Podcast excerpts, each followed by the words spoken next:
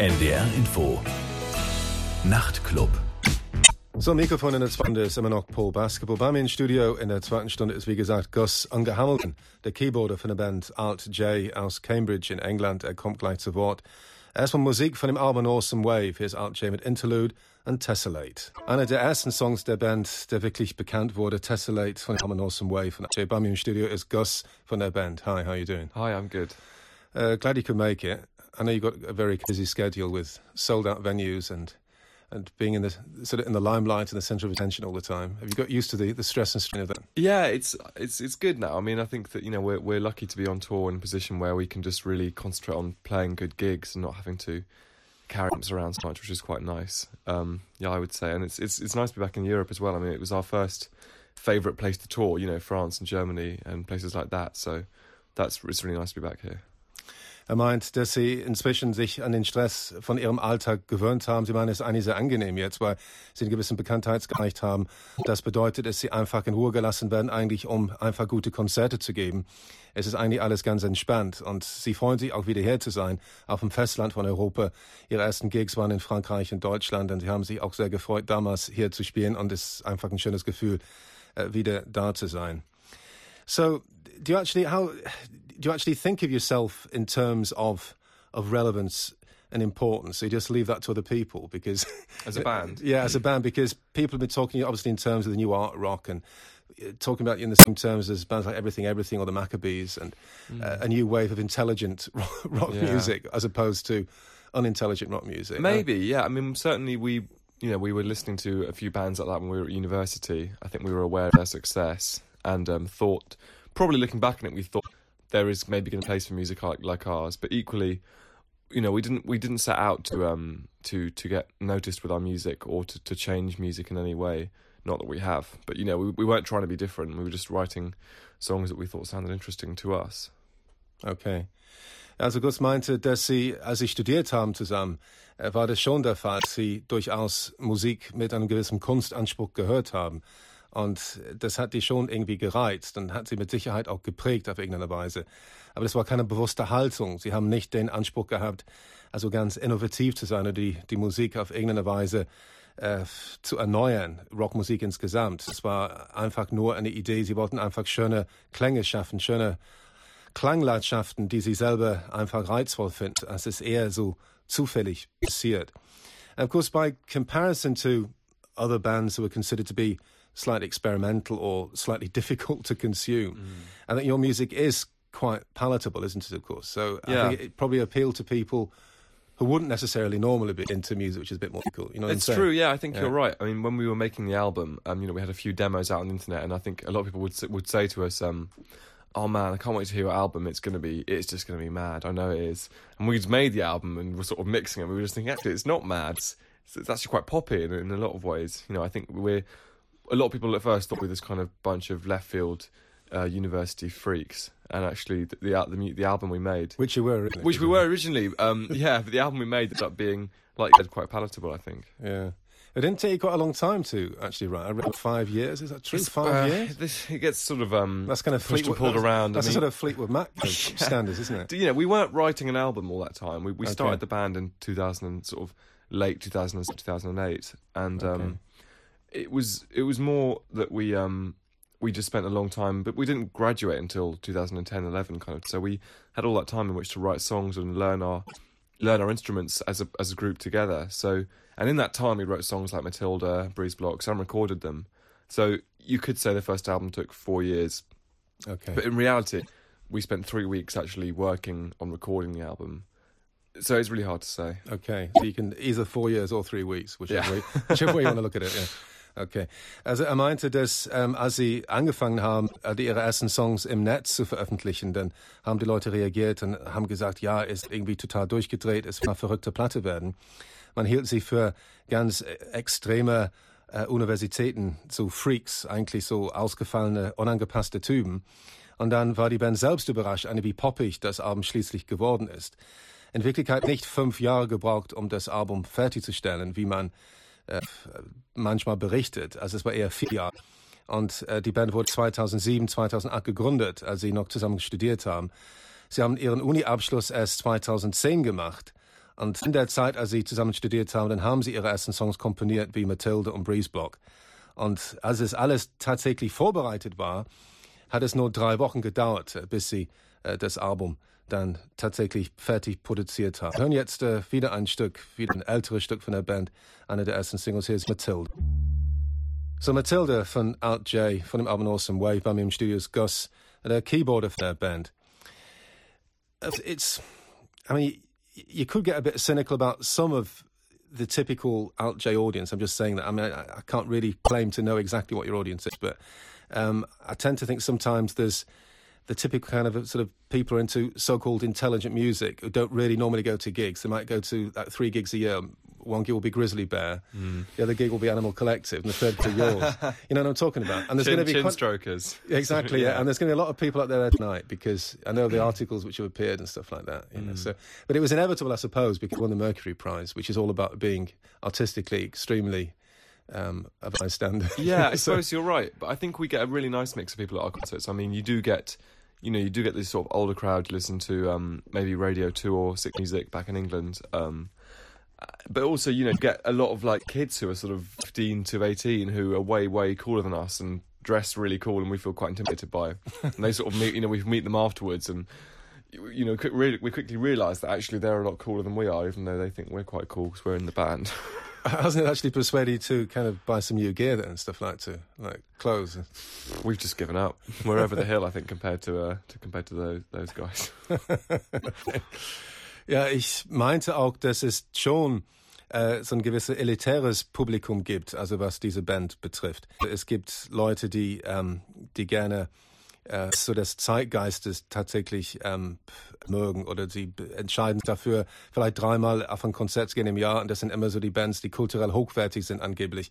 Bands wie Grizzly Bear oder Vampire Weekend oder die Band Art J, so die super Intellektuellen, die ansonsten nicht für Indie-Musik beschäftigen oder interessieren und das hat Gus auch bestätigt, aber er meinte, es gibt zwar solche Leute, so ein älteres intellektuelles Publikum, aber das ist nur ein Bestandteil. Er meinte, es ist eine schöne Bandbreite eigentlich. Es gibt auch 15- bis 18-jährige Jugendliche, die da sind, die viel cooler sind als sie, meint er. Und die fühlen sich auch von diesen Kids ziemlich eingeschüchtert und sie kommen hinter die Bühne nach los und sie, sie fühlen sich fast minderwertig, weil ihr Publikum ist eigentlich cooler als sie. Und die meinen, sie kommen sich sogar alt vor äh, im Vergleich zu denen. So, do you think everything changed around, or did everything seem to change won the Mercury Prize? Do you think that actually was something in hindsight of great importance, or do you think you would have made your way anyway? Do you think? Um, do you think? Um, was... I think that by the time the Mercury Prize came around, we, things were going really well. Um, a nomination certainly really helps, and that puts a lot of people on the map. Mm. it's hard to say if things have changed since then because of the Mercury, or just because it seems to have followed a a, a nice rising, you know, graph path anyway. If you know what I mean who can say? But certainly the Mercury gets mentioned a lot, and you get asked about it all over the world. It's really it's something that you know a surprising amount of people actually are aware of. And it's not going to do any harm, is it? Certainly not. exactly. No, yeah. Exactly. And of course, you're still not as big as Coldplay, are you? So. No, no. Have they ever won the Mercury Prize? No, probably not. No, no. Well, that's the point. I mean, just because you won the Mercury Prize doesn't make you necessarily commercially massive, does it? No, it doesn't. Certainly, I mean, you know, yeah. you, you could name, you know, bands who've won it or artists who've won it who've gone on to relative obscurity, but um, I you know, I think it just sometimes massive bands win it like Arctic Monkeys, and sometimes um, smaller bands win it, probably like us, and that's that's that's a good thing about the Mercury Prize. It judges the music. Ja, Sie haben letztes Jahr den Mercury Prize in England gewonnen, dieser Prestigepreis für die kulturell hochwertigste Platte des Jahres, hat mit kommerziellem Erfolg zu tun. Und es war sehr wohl verdient, dass Sie es letztes Jahr gewonnen haben. Und Gus meinte, äh, es ging Ihnen trotzdem gut. Also es ging sowieso aufwärts für die Band der Trend war schon sehr positiv. Insofern er kann er nicht beurteilen, inwiefern äh, diesen Preis tatsächlich ihren Erfolg beeinflusst hat, nachträglich. Es kann ihnen natürlich nicht geschadet haben. Aber er meinte, es hat schon in der Vergangenheit Bands gegeben, die diesen Preis gewonnen haben und dann sind sie aber trotzdem später langfristig gesehen nicht besonders erfolgreich gewesen. Und ja, es wird sich zeigen, wie es mit dieser Band auch ist. Have you actually thought in terms of longevity yet? Do you think it seems like a, a secure setup? Um, can you imagine being around in another 20 years in the same band? Um, I think, you know, we're a good group of individuals that work well together. And I think that we would all like to carry on working together in, in some capacity for a long time. You know, um, we've just um, been doing a film soundtrack recently, which has been really interesting. And stuff like that that that keeps it keeps it really you know keeps it fresh. You're not just having to you're not just thinking about the band in purely bandy terms, tour an album, tour an album. Um, you know, you can do other other things like that, and that's what's really nice about the platform we've been given our music. Because some bands claim though that by the time the second album comes around, it becomes proper work for the first time because the first album tends to fall into place anyway. Yeah, well, uh, the first album you, you, you just wrote because you, you wanted to write an album. You know, in, in most mm. cases. Um, whereas the second album, yeah, actually you you got to do it. You're contractually obliged to deliver it. Mm, okay, but you haven't actually felt any sort of you haven't felt any stress symptoms as yet, as far as that's I don't think so. No, I've been yeah, doing okay. regular massages. we just keep the massages going. Yeah, and so the, the creative spirit will then flow exactly in esoteric fashion. Mm, I keep a notepad by the massage table. Just, you know, ideas just come to me. just. Ja, also ich fragte, ob Sie sich Gedanken um die Zukunft jetzt machen, ob Sie sich unter Druck gesetzt fühlen, jetzt bald auch ein zweites Album fertigstellen müssen. Und die Erwartung wird natürlich sehr groß sein, die Erwartungshaltung. Und er meinte, nee, bisher machen Sie sich keine Gedanken. Es stimmt schon, meinte, dass das Debütalbum besonders leicht ist, weil es ist einfach so, man hat einfach Bock drauf, man hat Lust drauf, ein Album zu machen. Aber die zweite Platte kommt, richtig ernst, dann geht es um echte Arbeit.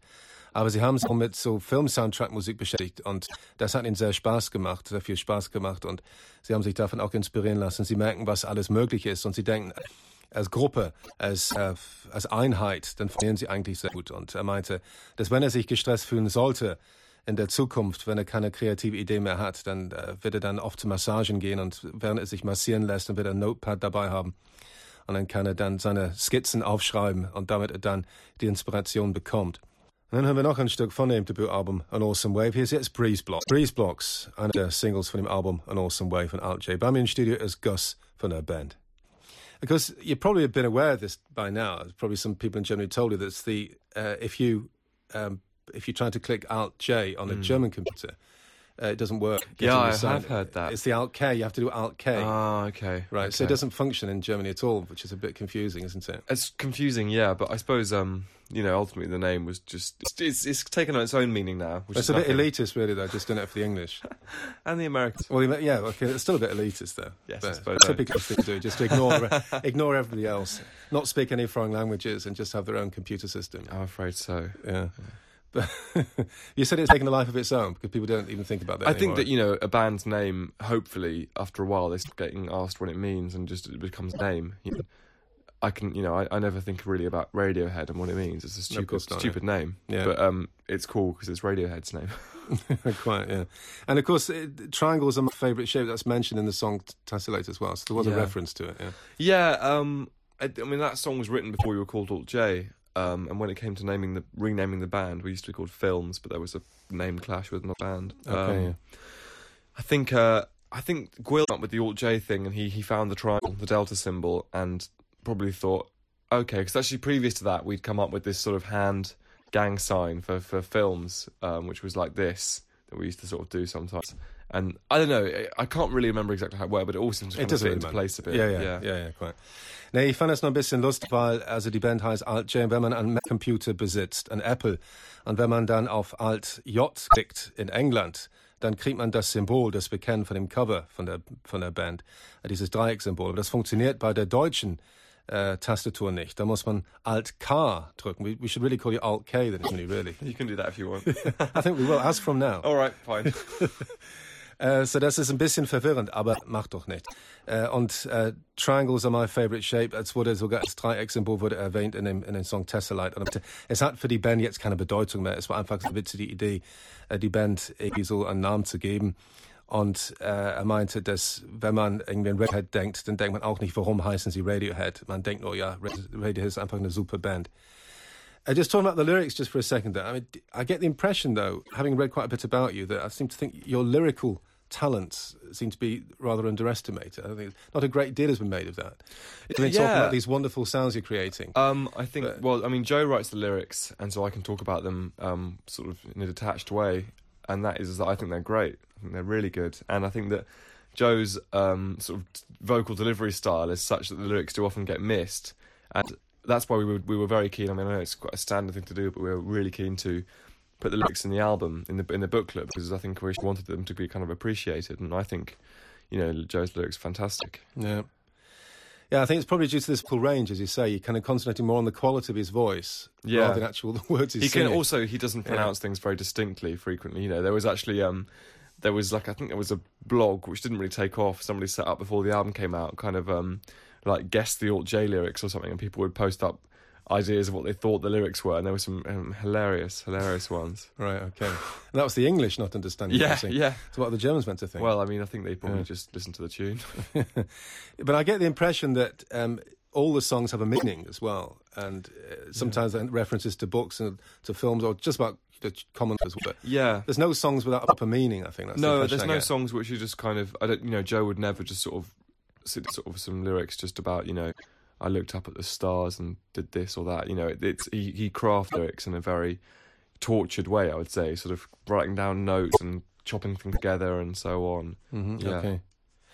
Ich meinte, dass die Texte meiner Ansicht nach sind ziemlich stark unterschätzt worden. Die Band ist in den Himmel gelobt worden wegen ihrer Musik. Und ich habe kaum was darüber gelesen, wie gut ihre Texte sind. Dabei finde ich ihre Texte eigentlich ziemlich interessant. Und Gus meinte, dass Joe die Texte komplett selbst schreibt und er ist auch ein großer Fan von seinen äh, von seiner Lyrik. Und er meinte, dass es ist ein Problem, weil eine Gesangsleistung ist zwar immer sehr beeindruckend, aber manchmal ist es stilistisch einfach so gemacht, dass man nicht so deutlich versteht, was er singt. Und dass man eher auf die Qualität der Stimme achtet, als den eigentlichen Inhalt. Und er meinte, es ist auch, ein, auch eine Schwäche von ihm, dass er teilweise ziemlich undeutlich singt. Und es war deshalb wichtig für die Band, dass auf dem Albumcover, in dem Booklet innen drin, dass die Texte abgedruckt werden, damit die Leute das auch kapieren. Und er meinte, bevor das Album erschienen ist, gab einen Blog im Netz, äh, wo Fans äh, geraten haben, also wie die ähm, Alt-J-Texte dann tatsächlich sind. Also was, was sie dann tatsächlich bedeuten sollen und weil sie teilweise deutlich waren. Und er meinte, dass es sehr lustig war teilweise, was dabei rausgekommen ist. Und er meinte, Joe, dass äh, Joe äh, gibt sich sehr viel Mühe. Es ist für ihn wirklich ein richtiges Handwerk, das er beherrscht hat. Und es ist nichts Halbherziges dabei. Und jeder Song hat eine richtige Bedeutung. Es ist nie irgendwelche triviale Kost dabei. Is there an example to pick from the album where you think the lyrics are particularly effective, and maybe you could tell me why? Um, Taro is a really good one. It's a song that pretty much tells a story. It's not. It's it's not really a personal song, um, in as much as it's, directly about the story of um, Robert Capa and Gerda Taro, two war photographers um, who were Sorry, lovers. what were the names again? Robert. Robert Capa, C A P A, and Gerda Taro. Yeah, so Gerda Taro was Robert Capa's lover, and um, sort of they worked together in the Spanish Civil War. Uh, photographers, and she very sadly was run over by a tank. Um, and then Robert Capa, sort of, um, you know, was very sad when she died, and he kind of then became a bit of a high flyer, sort of with um, sort of film style set in Hollywood. Uh, he you know, was a really famous photographer, um, and but you know, I think there was this kind of link between them that you know he never really kind of stopped loving her, and um, and then Robert Capa himself met uh, a nasty war photographer's end, stabbed on a landmine in uh, Indochina in the fifties, and the song is kind of about Capa's last moments alive and his kind of um, being reunited with Gerd Gerda Taro. Dieses Taro ist das letzte normale Lied auf dem Album, bevor es den, das versteckte Lied gibt, ganz am Schluss. Und er meinte, das Lied handelt von äh, zwei berühmten äh, Kriegsfotografen, Robert Capa und Gerda Taro. Und äh, es gab irgendwie so einen schlimmen Unfall in den, während des spanischen äh, Bürgerkriegs. Dann ist ähm, Gerda Taro von einem Panzer überfahren worden und hat, hat sehr um sie getrauert, hat sie nie wirklich erfüllt aber wurde trotzdem weiterhin ein sehr berühmter Fotograf und hängt in Hollywood viel rum mit großen Filmstars und war sehr renommiert. Aber selber ist er dann auch ums Leben gekommen in den 50er Jahren in, ähm, in, in China. Er ist einfach von einer Landmine getreten, insofern war es auch ein schönes Ende. Aber das Lied ist eine romantische Stellung von dieser Tragödie eigentlich, wie die beiden auf nicht unähnliche Weise ums Leben gekommen sind und dann beide nachher in den Tod vereint sind. Hier ist jetzt Tara von Art J äh, von dem Album An Awesome Wave. So das war Tara von dem Album An Awesome Wave äh, von Art J. Bei mir im Studio ist Gus Unger Hamilton, äh, der Keyboarder von der Band.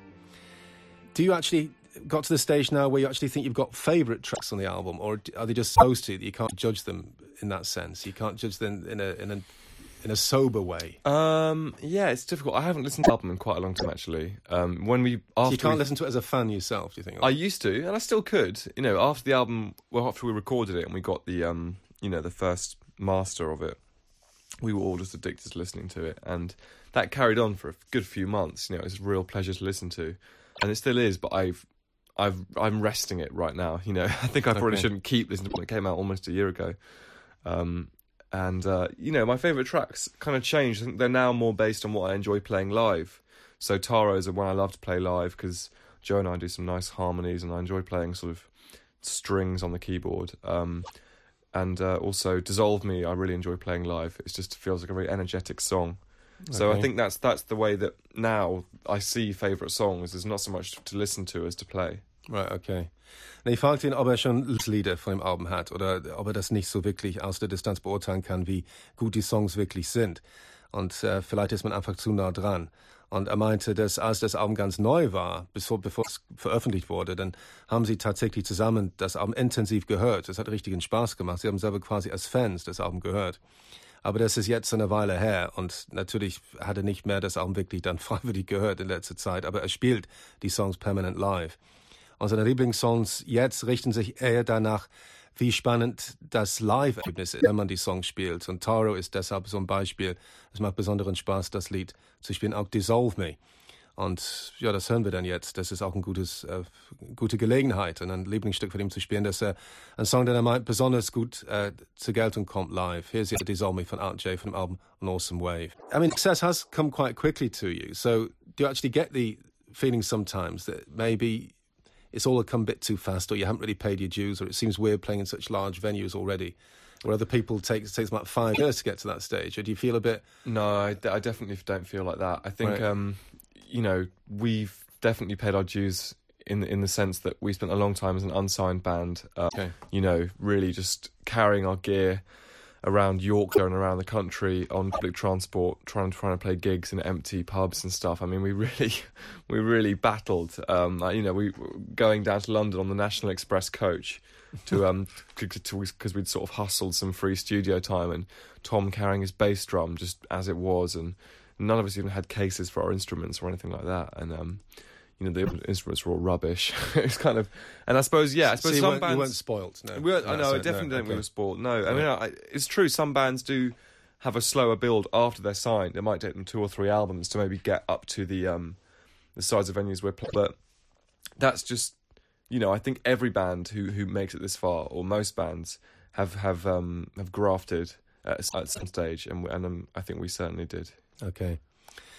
Also ich fragte ihn, ob er meinte, ob der Erfolg zu schnell gekommen ist, ob er glaubt, ob er das wirklich vielleicht schon verdient hat. Bei anderen Bands, sie mussten jahrelang schuften, bis sie in Clubs können, wie zum Beispiel in Übeln gefährlich. Und er meinte, nein, also er meinte, das ist durchaus verdient, also für seine Band, weil die waren jahrelang ohne Plattenvertrag. Sie haben in der Grafschaft Yorkshire ganz viele Konzerte gegeben, also wo sie sogar mit Bus und Bahn hinfahren mussten, mussten eigene Instrumente sogar schleppen. Und die sind mit dem Bus sogar nach London gefahren, weil sie irgendwie mitbekommen haben, die können irgendwo umsonst ins Studio. Und die mussten sogar die Trommel, also das Schlagzeug selber schleppen. Und er meinte, äh, sie haben in leeren Kneipen gespielt und es war schon also ziemlich harte Arbeit und hat nicht das Gefühl, dass es eigentlich unverdient ist oder dass, dass sie jetzt zu schnell gekommen sind. Im Gegenteil, er glaubt im Prinzip, dass sie die Belohnung jetzt äh, verdient haben. Because uh, you're actually resident in Cambridge these days, is that right? Uh, well, not myself. No, we all lived oh, in right. Cambridge for a year after okay. we finished in Leeds. I live in London now. All oh, right. Okay.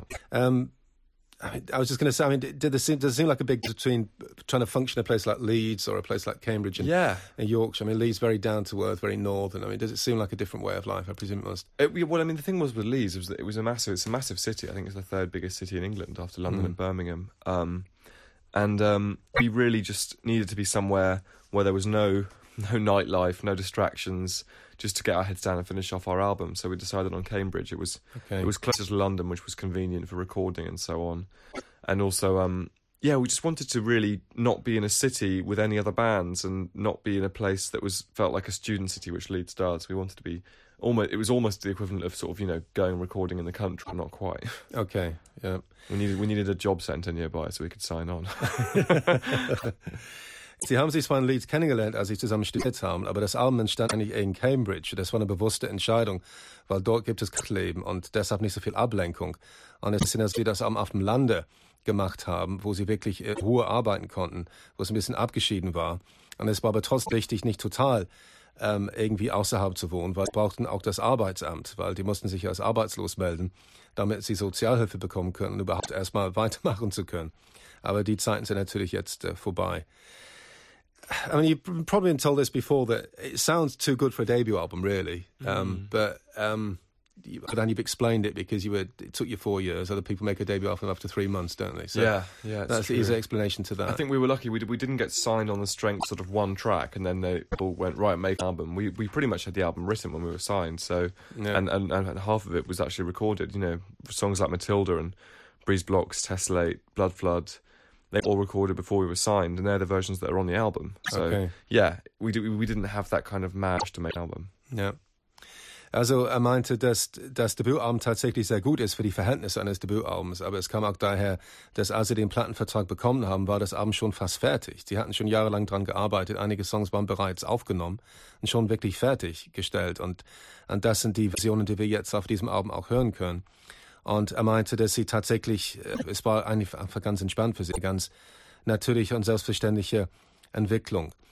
And I mean, in a way, of course, I mean, looking at how predictable music can be these days, and it's difficult to reinvent the wheel, and you know, rock music's been around for so long and so forth. And uh, I suppose, you know, just looking at it in just in very simple terms, you know, what you're doing really musically is what a lot of people should be doing, what more people should be doing, just trying to be a bit inventive, Yeah. uh, trying to renew music in some way, trying to broaden the horizons a little bit because it's sadly lacking, isn't it? Don't you feel? Um, I think you could say that, but we really didn't try too hard to be inventive. I think we just kind of we just had this weird click between the four of us, that kind of sparked something off that sounded quite new. Um, we all have very different musical backgrounds, which is useful. And I think I suppose what I would say, if I was going to agree with you, which I sort sort of do, is um, it's probably healthy if all four band members don't all love the same bands and then form a band. You know, I think if if you're, if you're all just like mad on Joy Division and then go, let's start a band, you're going to sound like Joy Division, and or the Smiths or or the Rolling Yeah. Stones or whoever. Yeah. And you know, luckily, you know, Tom's into metal, I'm into folk. Uh, Gwil was kind of into hip hop, and I don't. Joe likes all kinds of things, and and that that really that was healthy. Okay, yeah, that makes sense, doesn't it? Yeah.